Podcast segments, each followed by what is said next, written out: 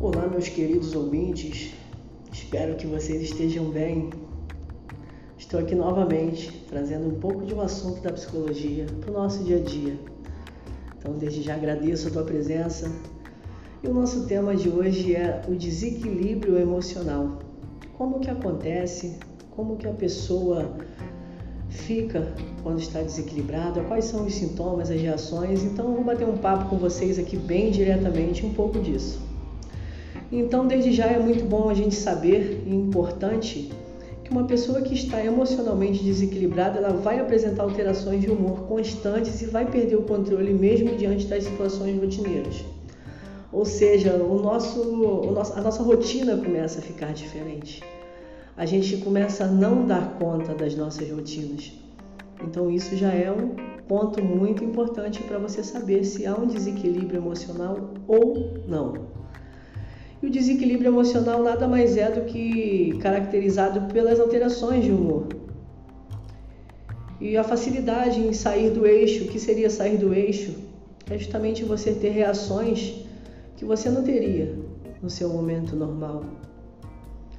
Diante de todos esses acontecimentos negativos e imprevistos, as suas responsabilidades diárias também, a sobrecarga profissional, os relacionamentos amorosos, suas frustrações, as necessidades de se adequar alguns padrões impostos pela sociedade são alguns fatores também que podem causar esse desequilíbrio e desequilíbrios sérios. Algumas pessoas vão ser realmente mais sensíveis e estão mais suscetíveis a esses acontecimentos do que as outras, né? Mas isso não quer dizer que não pode acontecer com qualquer pessoa.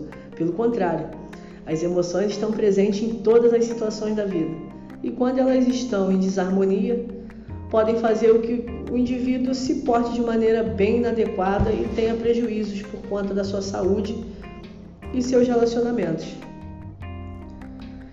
E é muito importante a gente fazer e falar também que o desequilíbrio não é responsável apenas por causar alguns sintomas mentais e sentimentais. Ele também pode causar alguns desconfortos físicos também como fortes dores musculares, dores de cabeça, gastrite, o estresse e até mesmo desencadear algum fator da depressão. Então, alguns dos sintomas são os problemas de se concentrar, a irritabilidade, o descontrole, a insônia, as dores, enfim, coisas que estão diretamente ligadas ao nosso sistema emocional, ao nosso sistema físico.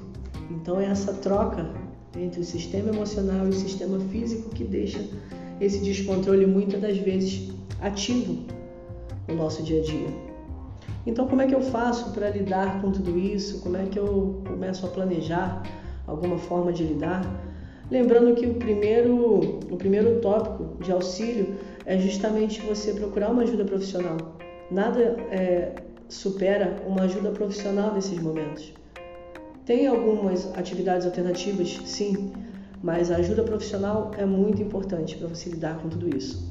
Então, uma segunda dica é você trabalhar as suas causas, ver o que está causando esse desequilíbrio, ver o que está te deixando irritada, ver o que está te descontrolando, o que está te causando insônia. Então, trabalhar as suas causas é justamente você começar a refletir sobre o seu dia a dia, sobre a sua semana, sobre todos os acontecimentos que vêm acontecendo com você. Manter a sua autoconfiança também é muito importante. E você adquire essa autoconfiança justamente aceitando que você está fragilizado de alguma forma. Então isso pode te ajudar de maneira grandiosa nesse teu processo. E você aceitar que você está vulnerável e você aceitar que você precisa de uma ajuda. Isso também vai manter a sua autoconfiança. Você estar no controle das suas emoções também é uma, é uma ponte muito importante. Você trabalhando suas causas, mantendo sua autoconfiança, você vai começar a ter algum, alguma espécie de controle das suas emoções. Então, uma coisa sempre vai levar a outra. Não sei se vocês perceberam. No podcast anterior eu falei de ansiedade, o quanto que a ansiedade transforma também o nosso sistema emocional em sistema físico de dores, de irritabilidades, enfim você começa a perceber o quanto que uma coisa está sempre ligada à outra.